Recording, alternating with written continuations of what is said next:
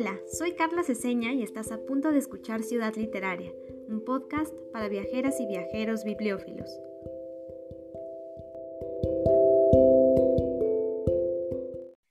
Observador y observado. El flanur es recipiente vacío pero seductor. Un lienzo en blanco sobre el que varias épocas diferentes han proyectado sus propios deseos y ansiedades. Él aparece cuando y cómo queremos que lo haga. Lo mismo podría decirse de la planús.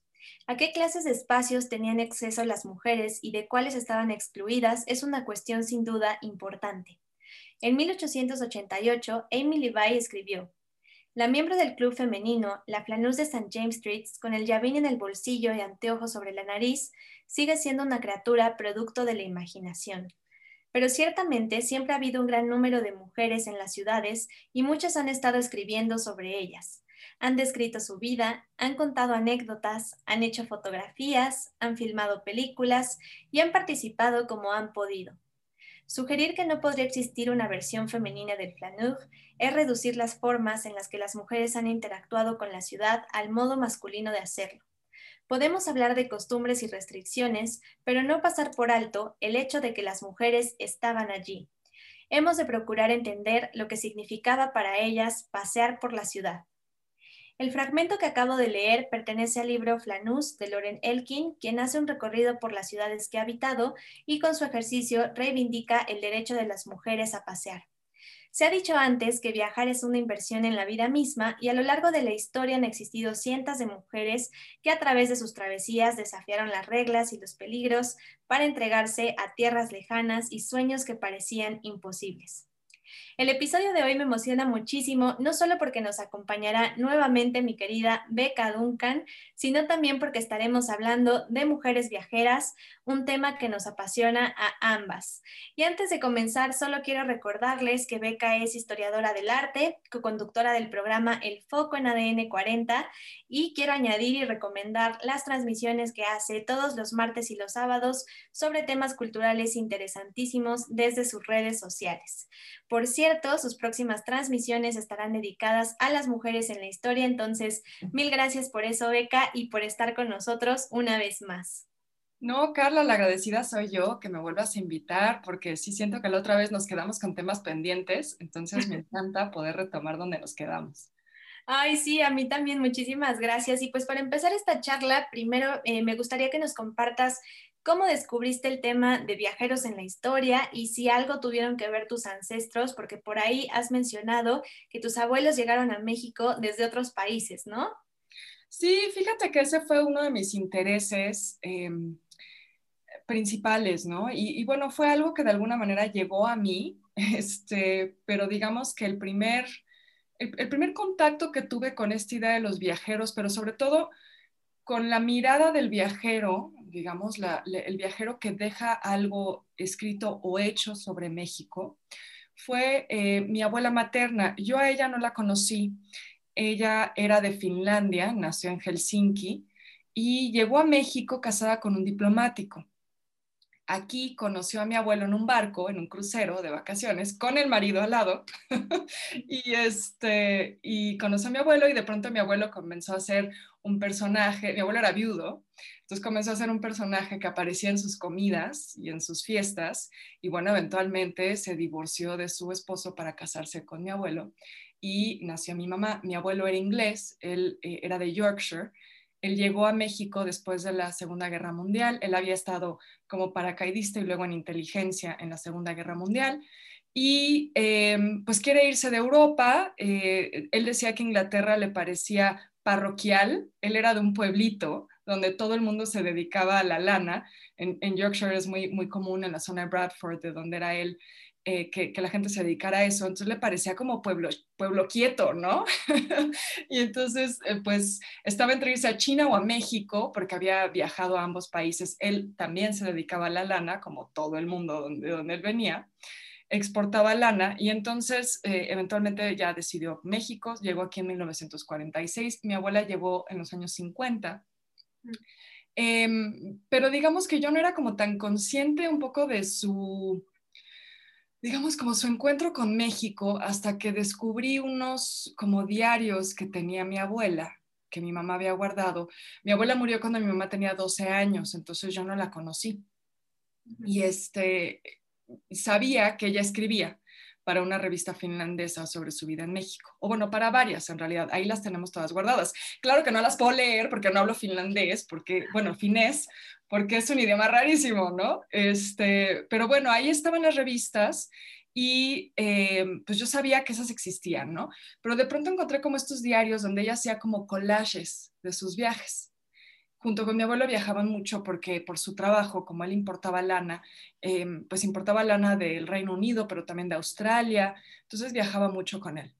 Y este, de sus viajes hacía estos, estos como álbumes de recortes y eh, me encontré con el primero que hizo cuando vino a México, me parecía como muy interesante cómo, pues, qué le había llamado la atención a ella en ese primer viaje. Estamos hablando de 1951.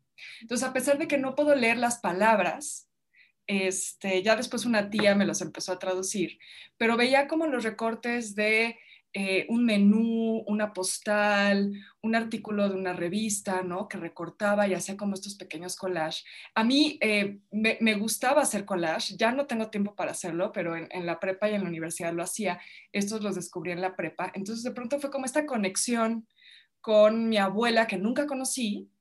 Eh, y por otro lado, como que cobré conciencia de de esta mirada del extranjero sobre México, ¿no? Y me pareció muy interesante como yo ya soy mexicana y para mí, pues todo lo que está ahí es muy normal, ¿no? Pero para ella era sorprendente, ella estaba como descubriendo otro mundo y, viniendo de un país además tan frío, ¿no? Tan oscuro, pues me imagino que México debió de haber sido el paraíso, ¿no? Entonces a mí eso, eso fue lo que me empezó a interesar por los viajeros que llegaron. Y luego creciendo eh, por mi abuelo muy cercana a la comunidad británica, y yo crecí en su casa, o sea, yo vivía en su casa, iba a una escuela británica aquí en México que él ayudó a fundar. Entonces, estaba como siempre rodeada de la comunidad británica, él era muy activo en muchas de las instituciones británicas, el Anglo, por ejemplo, todo esto. Y em, pues de pronto, por ejemplo, Nora Carrington era como un personaje que se mencionaba, ¿no?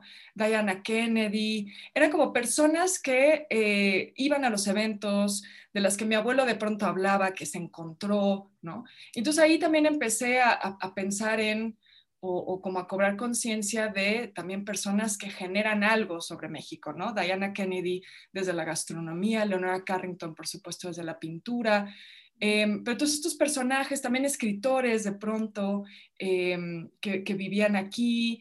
Entonces, creo que ahí fue como a través de este vínculo eh, eh, personal, familiar con esa comunidad, que me empezó a interesar el tema. Y luego en la universidad pasó algo muy curioso, que fue que mi maestra de arte del siglo XIX en México nos asignaba a cada una como, digo cada una porque en mi generación éramos puras mujeres, nos asignaba una lectura que tenemos que eh, presentar al resto de la, eh, del, salón y este, investigar más el tema. Y a mí me asignó la de los artistas viajeros. Entonces me pareció muy interesante porque además ella, su madre era inglesa, entonces, cuando a mí me conoce en la universidad, me pregunta mi apellido, ¿no? Entonces ya le dije, sí, es inglés. Entonces ella se emocionó y me dijo, ay, es que también mi mamá era inglesa. Y entonces como que ella dice, no, ese tema para beca, ella nos va a investigar artistas viajeros.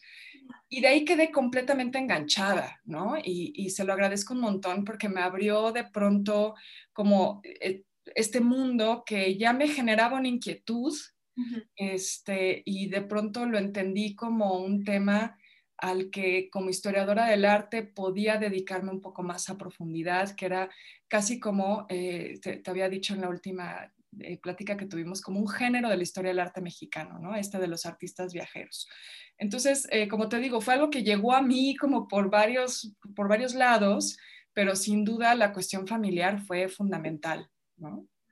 Sí, claro, está padrísimo y sí, creo que tuviste mucha suerte y qué bueno, sí deberías explotar también este tema que es increíble. Me parece importante lo que mencionas, sobre todo de esos viajeros que dejaron algo, ¿no? Porque gracias a eso, pues podemos saber sus impresiones, cómo vieron el mundo y eh, pues también otra cosa que a mí me llama mucho la atención y que quería preguntarte es el caso de las viajeras, ¿no?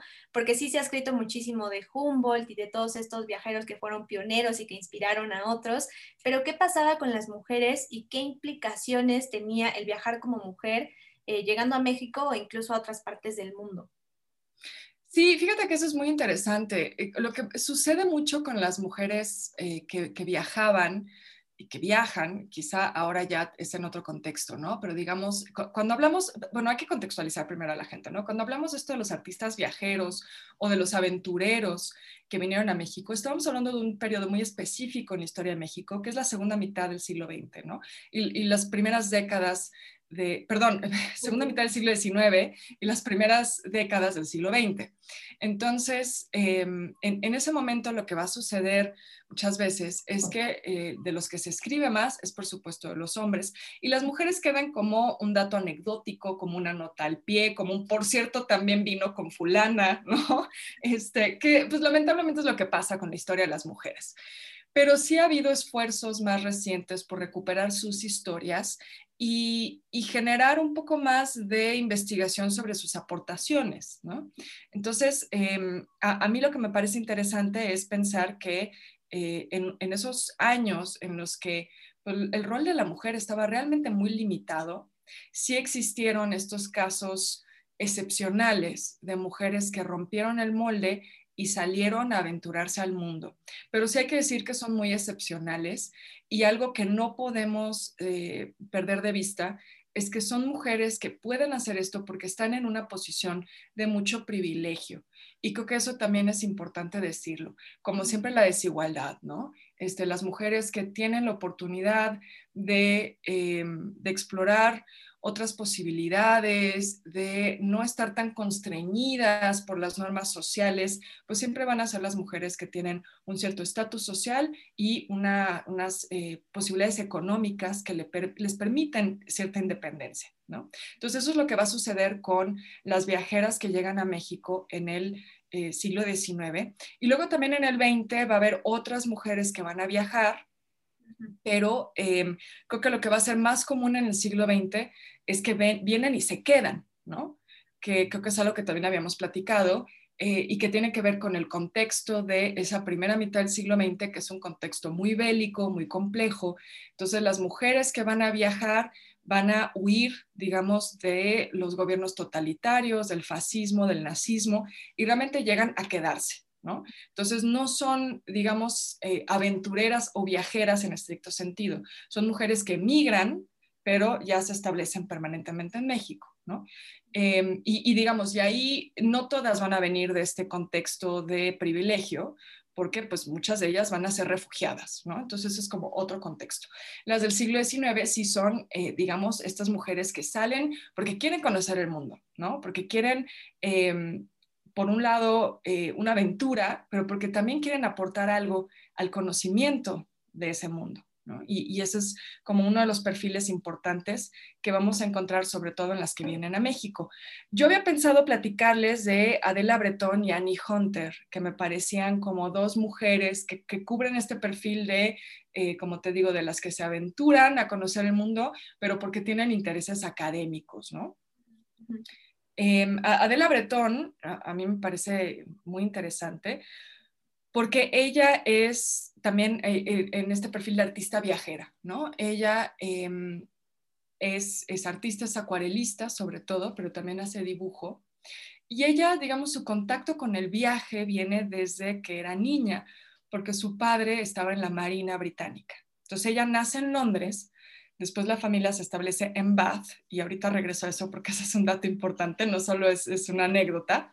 Em, pero bueno, por el trabajo de su papá, la familia viaja mucho. Entonces ella desde niña está acostumbrada a eso, viaja por Europa, eh, sobre todo a Francia, y también por ahí parece ser, porque lo cierto es que de su vida todavía no tenemos como todos los, datos. Em, como tan, tan cotejados, ¿no? Pero parece ser que en eh, una estancia que tuvieron en, en, Italia, en Florencia, ella estudió arte. Entonces, bueno, estamos hablando de que estudió arte en, pues, una de las grandes capitales del arte históricamente, ¿no? Y entonces Adela crece, como te digo, en este, en este contexto de viaje, de migración permanente, pero la familia siempre está regresando a la casa familiar en Bath, que como te digo, esto es muy importante porque Bath en el Reino Unido, eh, Somerset, tiene ese nombre, o sea, Bath significa baño, ¿no? tiene ese nombre porque ahí hay unas termas romanas, hay, digamos, unas aguas térmicas y unos baños romanos. Entonces, eh, lo, que, lo que algunas biografías de ella, los escasos artículos y lo, lo, que, lo poco que se ha escrito de ella, hablan siempre de que ahí nace su interés por la arqueología, porque ella desde muy niña conoce esas termas romanas eh, y entonces el, estudio del pasado de la antigüedad le va a llamar siempre la atención. Y yo también estoy segura que el contacto con, eh, con, Florencia, con Italia, también seguramente va a incitar mucho ese interés.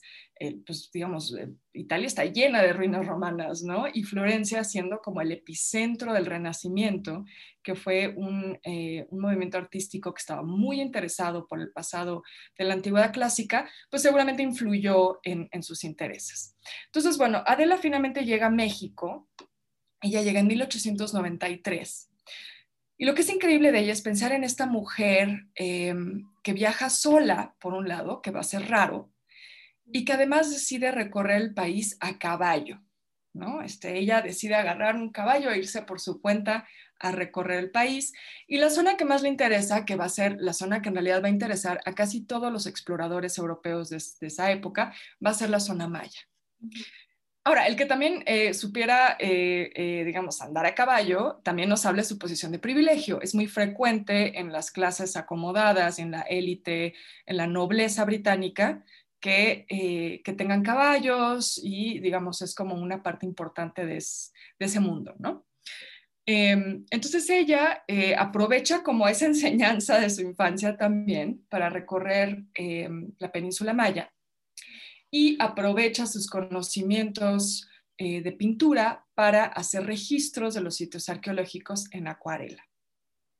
Em, ella eh, trabajó muy de cerca en ese periodo con Alfred Maudsley, que Alfred Maudsley es un personaje bien padre también de estos exploradores em, británicos, porque a diferencia de otros, él no se lleva casi nada, ¿no? Este, digo casi porque Daniel Salinas Córdoba, arqueólogo muy querido, aparentemente eh, revisando sus textos y sus diarios encontró con que sí se había llevado algunas piezas. Obviamente eh, el Museo Británico omite decirte eso. Eh, cuando hablan de Alfred Mosley te hablan de que tomó registros fotográficos, que hizo calcas, hizo copias en yeso, que también es increíble. Mosley se interesó sobre todo por la escultura maya por las estelas. Entonces él dijo, estas estelas están a la intemperie, esto se puede perder, se van a erosionar con el tiempo. Entonces se trae a eh, un escultor, se trae yeso para hacer eh, copias en, yeso de las estelas, ¿no? Y Adela Bretón fue parte de su equipo. Él integró un equipo pues bastante multidisciplinario para hacer este registro de las zonas mayas. Entonces ahí estaba Adela, este, con este naturalista, ¿no? Porque Maudsley era sobre todo naturalista, estudió ciencias naturales en Cambridge, también arqueólogo. Em, entonces estaba pues recorriendo la península maya con él, haciendo estos registros y estas copias. Em, se dice que Mosley fue el primer extranjero en ver eh, Yaxchilán, también fue de los primeros extranjeros, hombres occidentales, digamos, en ver Chichén. Em, y bueno, Adela Bretón estaba ahí con él, ¿no?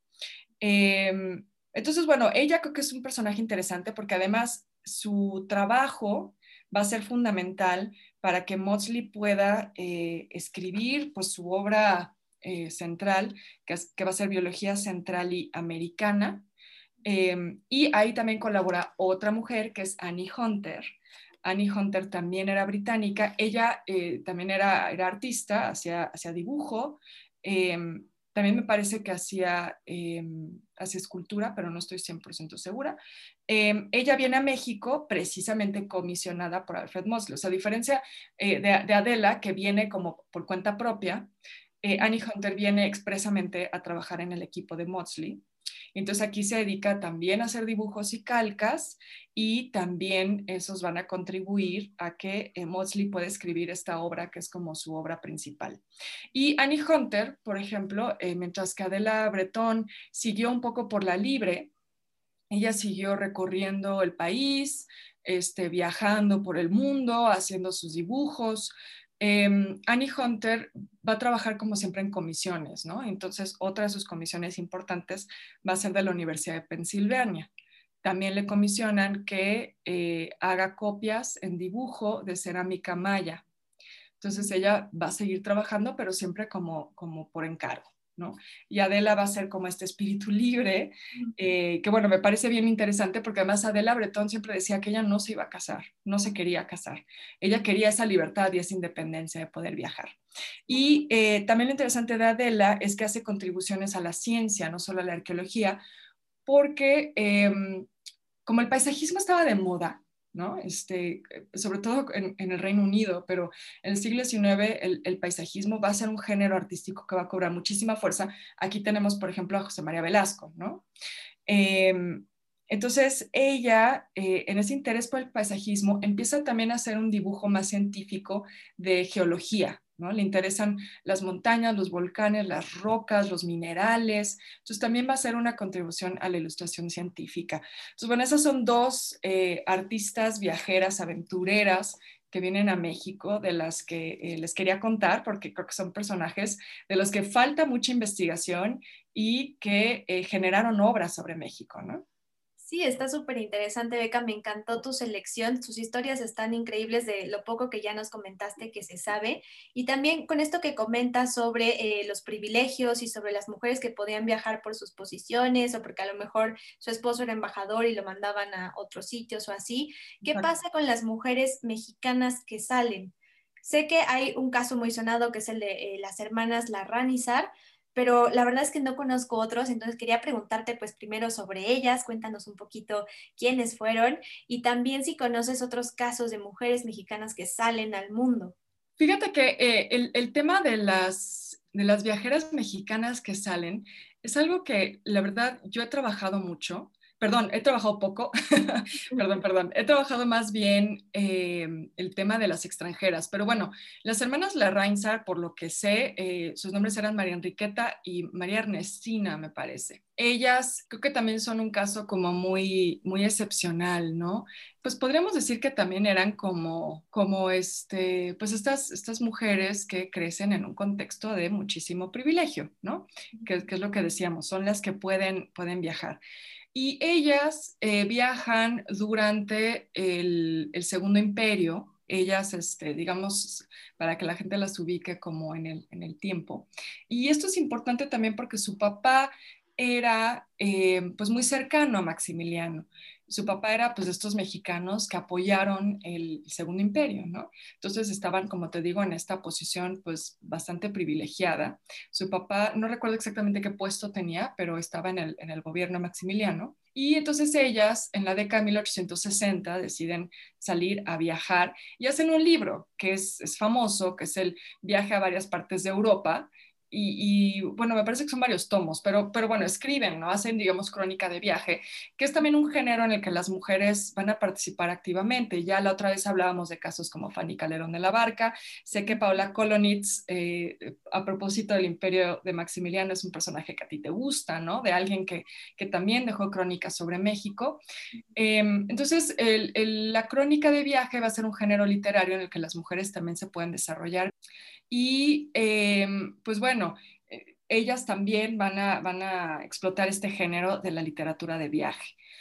Em, y bueno, ellas como que lo que les interesaba era hablar de los lugares que visitaban, de cómo era la gente, del ambiente, ¿no? En, estas ciudades, las costumbres, incluso también hablan por ahí de pronto ciertas cosas de la naturaleza, del clima, un poco como lo que todos vemos cuando viajamos, ¿no? O lo que nos, nos fijamos todos. Entonces tampoco es que fuera como un, un interés académico, como por ejemplo estos casos que te conté de Adela Breton y Annie Hunter, ¿no? que venían a hacer como un trabajo más de investigación. Ellas viajan por placer, pero les interesa dejar algún registro también de lo que están viendo en su viaje y eso va a ser muy interesante. Por cierto, este viaje a varias partes de Europa em, lo publicó hace poco la, Ibero, me parece. Em, entonces, bueno, hay como una edición más reciente.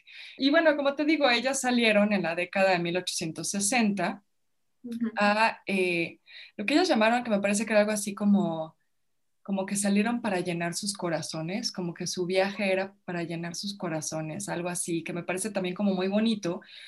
Porque, a ver, también es, interesante eh, o es importante decir que pues sí era un momento en el que las mujeres no tenían ninguna otra o casi ninguna otra posibilidad o oportunidad de vida más que casarse, ¿no? Casarse o en algunos casos ser monja o en el siglo XIX empezaba a cobrar fuerza, eh, digamos, las mujeres en el ámbito laboral, pero como enfermeras, como maestras, quizá en alguna tienda. Es decir, no había mucha posibilidad para las mujeres, no tenían una educación formal. Me parece muy bonito que ellas hablaran de viajar para llenarse el corazón o para llenarse el alma. Te digo que la, frase exacta no la recuerdo. Em, porque pues sí, ¿no? No, no había mucho más que hacer como mujer y, y una vez que eh, digamos, o, viendo que tienes negadas las posibilidades de estudio, pues entonces, digamos que el viaje se vuelve también una forma de estudio, que a propósito mencionabas al principio lo de los flaners, ¿no? Que es un poco eso también, es que a través del paseo adquieres un conocimiento del mundo. Em, tienes como estas impresiones de lo que te rodea que te van formando como un criterio, ¿no? Y lo hablábamos también en la primera plática que tuvimos, eh, el turismo como tal o el viaje tuvo en un inicio esa intención de ser el, viaje como una forma de estudio. Entonces, creo que eso es, bien bonito de lo que... Em, pues de lo que hicieron ellas, ¿no? Y dentro de su viaje de Europa, un, momento bien interesante es que fueron invitadas a una boda real en Rusia, ¿no? Entonces eso también creo que nos habla de la posición em, en la que estaban ellas socialmente y qué es lo que les, les permitió también, pues, esa, ese viaje, ¿no? Sí, está padrísimo. Y, también esto también me hace reflexionar como qué cosas se han escrito para difundir y divulgar a estas mujeres, porque también, eh, pues, como ya mencionábamos al principio, ¿no? Se ha escrito sobre otros viajeros, por ahí ha habido coloquios incluso de viajeros justo en el siglo XIX, que fue como el boom de viajeros en México. Eh, pero quería preguntarte si tú conoces algún mm, trabajo, sea algún libro o artículos para divulgar este tema o si existe algo que tenga eh, un enfoque en viajeras. Fíjate que yo sé que de ellas, Relatos e Historias, hizo un artículo hace poco. Fíjate que no sé específicamente viajeras mexicanas que es escrito, salvo esta edición que te, que te decía de, de, las hermanas eh, La Reinsar, que publicó Libero recientemente. Pero sí específicamente un libro sobre mujeres viajeras, este, en, México no lo sé, pero sí hay biografías de algunas viajeras extranjeras y de hecho, eh, pues estaba pensando contarte de dos que a mí me parecen muy bonitas y de las que sé que sí hay, hay biografías y hay más información. este, y una es la francesa Jean Barret, que no sé si hayas, hayas, escuchado de ella, pero ella se me hace padrísima porque fue la primera mujer en darle la vuelta al mundo. Em, y esto en el, en el, siglo XVIII, ¿no? Este, ella nace en 1740, entonces en el siglo XVIII sale a recorrer el mundo y es una mujer que em, había quedado como un poco en el olvido hasta que en 2010 se hace una biografía sobre ella, El descubrimiento de Jean Barret, de la escritora Glynis eh, Ridley, y también Google hace un doodle de ella en 2018 para celebrar 280 años de su nacimiento. Entonces es una mujer que, digamos, en la última década ha empezado a recibir mucho más reconocimiento. Su historia es increíble, em, porque para hacer esta hazaña de darle la vuelta al mundo, pues por supuesto que una mujer en el siglo XVIII no lo, no lo podría haber hecho, ¿no? Y entonces ella se disfraza de hombre para lograrlo y se une a la expedición del almirante Luis Antoine de Bougainville, em, que era precisamente una expedición que eh, tenía, eh, digamos, el, em, la misión de darle la vuelta al mundo y em, también ir recolectando especies de, de, cada lugar que visitaban. Em, para eso estuvo en, en, el, em, en, el, barco, digamos, en la tripulación, un botánico llamado Philibert Commerson y em, esta mujer, Jean Barret, al unirse a la tripulación, se vuelve su asistente. ahora, ¿por qué se disfraza de hombre? También porque pues eh, las mujeres no podían viajar en los barcos del ejército francés y de hecho, eh, pues en esa época las mujeres no podían viajar sin chaperón, ¿no? es decir, sin un acompañante. Entonces, por eso es que ella se disfraza de, hombre y bueno, a lo largo del viaje, eventualmente sí se enteran de su, de su género, es decir, sí hay eh, un momento en el que em, se dan cuenta que es mujer. Por ahí hay eh, relatos que cuentan que ya había dudas sobre su género, ¿no? Desde que, desde que entró al, al barco.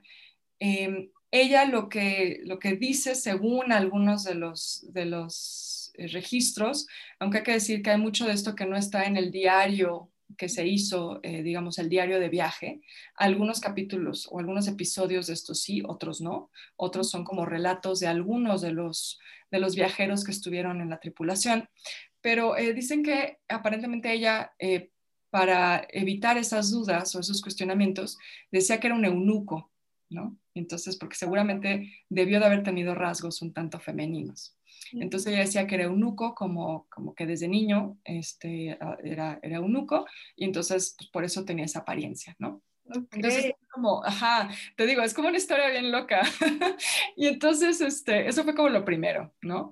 Y, y, ya después parece que cuando la expedición llega a Tahití, hay un taitiano em, llamado Ahu Toru, que inmediatamente dice, es mujer, ¿no? Pero también lo interesante es que parece que en realidad no creía que fuera mujer, sino que fuera Mahu, eh, o Mahu, no sé cómo se pronuncie, pero Mahu es un tercer género que existe en, lo que, pues bueno, lo que era Tahití, em, que parece que es una, una eh, tradición que ahora en, Hawái se entiende como travesti, pero realmente es como una especie de eh, transgénero, como lo, como lo sería en México los, los mushes, ¿no? Entonces parece que en, en, realidad no es que la señalara como mujer, sino que la señalara como Mahu.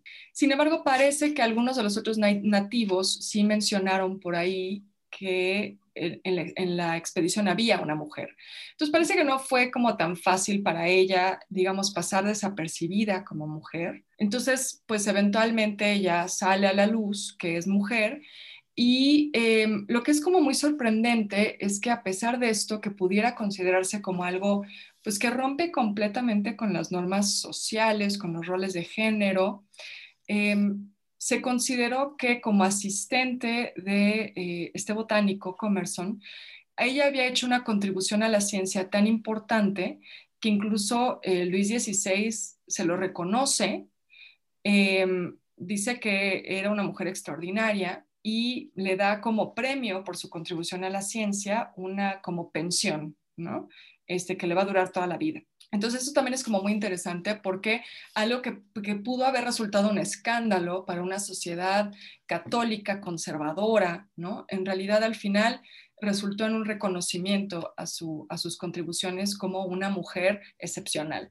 Entonces, e, esa historia me parece súper padre. De hecho, hasta siento que ya va siendo hora de que le hagan una biopic a esta mujer, Jean Barret, porque este, creo que es una historia maravillosa, ¿no? Este, y, viajaron literalmente por todo el mundo eh, recolectando muestras, especies, digo, de verdad, pasa por la Patagonia, pasaron por todo el mundo. Y ella pues fue parte de esa, de esa tripulación y eso la convirtió en la primera mujer en recorrer eh, el, mundo, en darle la vuelta al mundo, digamos. No, está increíble esta historia. Yo creo que sí falta muchísima investigación y difusión de la vida de todas estas mujeres, no solo de México, sino también del mundo. Y yo por ahí sí encontré una investigación que se hizo hace algunos años sobre mujeres viajeras en México. Estaba buscando el nombre, se llama Exploraticias Europeas, Relatos de Viaje a México en el siglo XIX. Y justamente creo que eh, analizan algunas mujeres como eh, Paula Kolonitz, también Alice Dixon de Plongeon, eh, Ethel Tweedy, Mary Elizabeth Blake eh, y Margaret Sullivan, que también eh, está como súper interesante, se los recomiendo por ahí, mi pequeña aportación a esta eh, investigación. yo no sabía, qué bueno que encontraste eso. Sí, sí, pues hay que estudiarla, hay que hacer más también de este tipo de investigaciones que creo que son súper valiosas e interesantes. Y bueno, pues otra cosa que, que, quería preguntarte también es cómo es el viaje en la actualidad y personalmente tu historia, ¿no? ¿Cómo han sido tus experiencias de viajes? ¿Qué es lo que buscas al llegar a un nuevo país o ciudad? Y si se relaciona un poco con eh, pues toda la labor que haces relacionada a la historia. Ay, pues no sé, fíjate que de niña viajábamos mucho, pero, pero dentro de México, ¿no? este, casi no fuera. También por el, trabajo de mi papá. Mi papá trabajaba en, prensa. Este, mm. Era publicista, pero trabajaba en periódicos. Quienes saben cómo es el mundo de la prensa saben que es muy complicado. Entonces él tenía horarios pues de llegar a la casa a la una de la mañana y tener que estar en el periódico otra vez a las siete, ¿no? Y sin vacaciones, o sea, es muy matado, es muy matado eso. Entonces realmente no, no viajábamos tanto, siempre era como estar en algún lugar al que él pudiera llegar el fin de semana a alcanzarnos en las vacaciones. Entonces viajábamos más por acá. También he, ido a, Londres varias veces, siento que me falta conocer Inglaterra un poco, un poco mejor, Em, pero a Londres sí he ido. Y luego estas ciudades donde ya sea que tengo amigos que visitar o hay cosas que me interesan. ¿no? Entonces, eh, Suecia, por ejemplo, hay una gran amiga de la familia en Estocolmo y esa es una ciudad que a mí me, me, ha sorprendido mucho, me parece increíble. Yo le recomendaría a todo el mundo que viaje a Estocolmo. Helsinki también es muy bonita, pero Estocolmo es increíble. Em, también he viajado como a ver ciertas ciudades que también me han llamado mucho la atención, como Mérida, Oaxaca, ¿no? Ciudades que creo que todo el mundo tiene que conocer en México. No, pero además también te la pasas viajando, considero yo, eh, con el foco, ¿no? Porque igual visitas tu propia ciudad y justo creo que es importante hacerlo de esta manera porque puedes retomar un poco ese asombro que a veces perdemos, ¿no? Y nosotros tenemos la fortuna de estar en una ciudad que siempre te va a sorprender y creo que eso también es algo valioso y sobre todo ahorita que con la pandemia pues muchas fronteras eh, cerraron, ahorita no sé qué tanto se pueda viajar, pero sí creo que es importante voltear la mirada un poquito a nuestra ciudad y a lo que tenemos cerquita, ¿no? Sí, sí, eso es, eso es increíble del, trabajo que hago. Este, desde que estaba en la universidad empecé a dar recorridos de la ciudad con un programa que tiene la Ibero, donde yo estudié, que se llama este, Historia Viva. Y es un programa del, Departamento de Historia que hacen como recorridos eh, históricos a través de la ciudad. Entonces empecé con ellos em, a hacer recorridos y ahora, bueno, lo puedo hacer ya como más profesionalmente este, en, el foco y hacerlo no sé, a mí me parece como un ejercicio de divulgación padrísimo, ¿no? Ese. Y como dices, em, conocer tu ciudad y conocerla bien, em, maravillarte siempre por lo que hay. La verdad es que esta ciudad es inacabable, ¿no? Hay tanto que ver, hay tantas historias, que tener la oportunidad de dedicarme a eso, ¿no? A investigar esos lugares y a podérselo contar a la gente ha sido realmente maravilloso. Ay, sí, ve que está padrísimo y te lo agradecemos muchísimo. También nos encanta el programa eh, del foco. Y bueno, pues ahora sí, para ir cerrando el programa, como siempre y como ya es costumbre, me gustaría que nos recomendaras algún lugar literario, ya sea en la ciudad o en el mundo, y un libro para seguir aprendiendo sobre mujeres viajeras. Pues fíjate que, ay, no sé, de un lugar literario de la ciudad, ¿sabes qué lugar me gusta mucho? El Centro Cultural Elena Garro. Ya les había recomendado la otra vez también una librería aquí en, en mi querido pueblo de Coyoacán.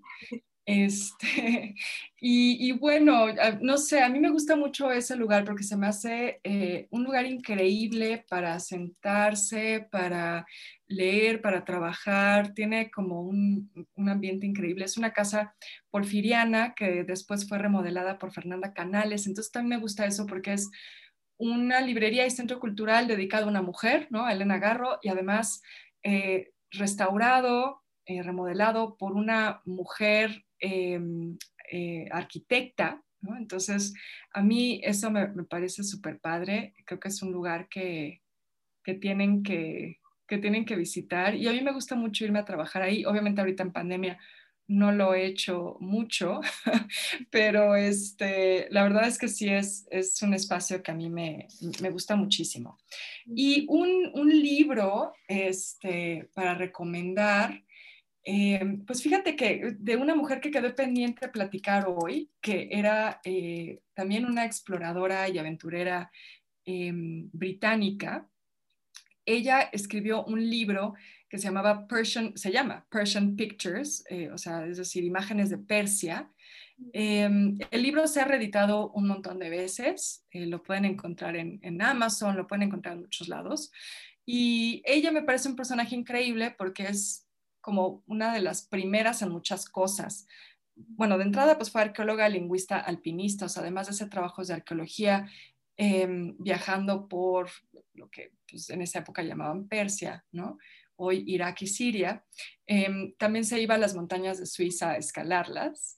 Y eh, es, un personaje interesante porque te digo, fue, eh, fue la primera mujer en obtener eh, su grado en, historia moderna en Oxford con, digamos, con excelencia. También fue la primera en lograr un alto rango en, el ejército y en el servicio diplomático británico, porque fue espía en la Primera Guerra Mundial, precisamente en la zona de Irak bueno, hizo la verdad muchas cosas. Se dice que fue probablemente la primera mujer occidental en atravesar el desierto de Siria. Eh, también hizo otras cosas un poquito más dudosas, como por ejemplo em, eh, participar en el equipo de Winston Churchill que se dividió eh, esa zona entre Francia y Gran Bretaña. Entonces ella hizo la traza de las fronteras de Irak este, que bueno, es bastante excepcional que una mujer en esta época lo haya hecho. Hizo los mapas este, que utilizaron para la guerra, la Primera Guerra Mundial y para la división de, Irak y Siria.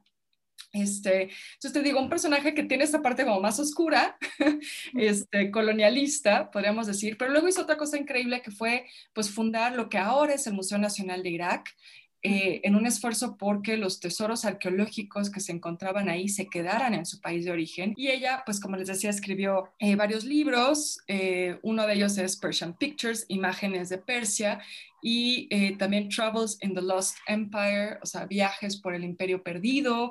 Eh, escribió otro sobre el desierto de Siria. Entonces, bueno, busquen la bibliografía de Gertrude Bell. Creo que puede ser eh, pues una forma muy interesante de acercarnos a las mujeres viajeras a través de su propia escritura, ¿no? Entonces, esa sería una de mis recomendaciones. Está increíble, muchas gracias por tus recomendaciones, Beca, y también por traer a Gertrude Bell a este episodio, que es una mujer que me parece admirable. Creo que hace unos años le hicieron una película que se llama Queen of the Desert con Nicole Kidman.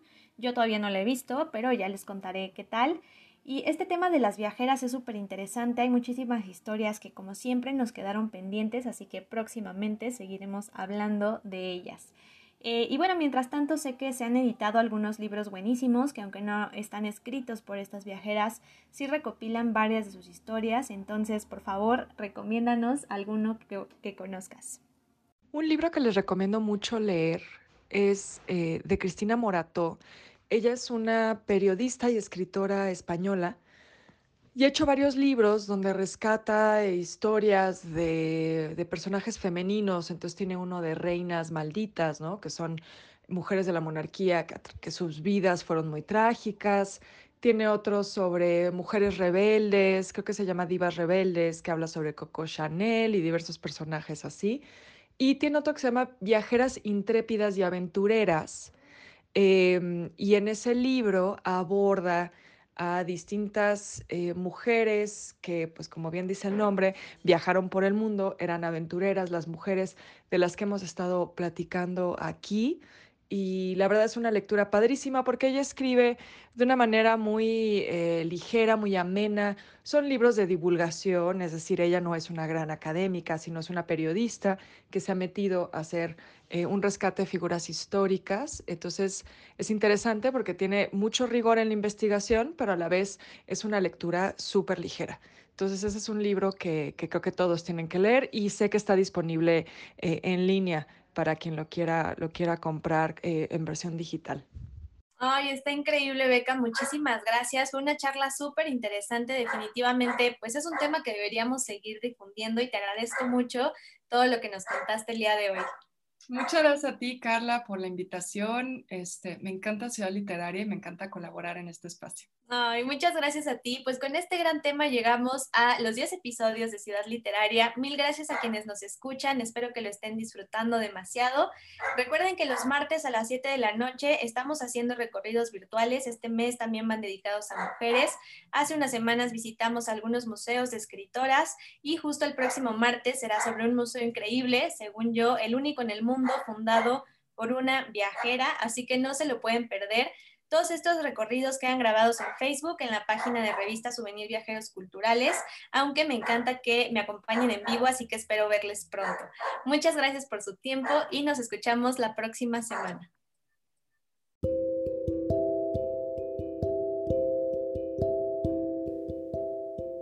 Si quieres ser parte de nuestra comunidad en Facebook e Instagram, solo búscame como arroba Ciudad Literaria CDMX y no te pierdas nuestro próximo episodio.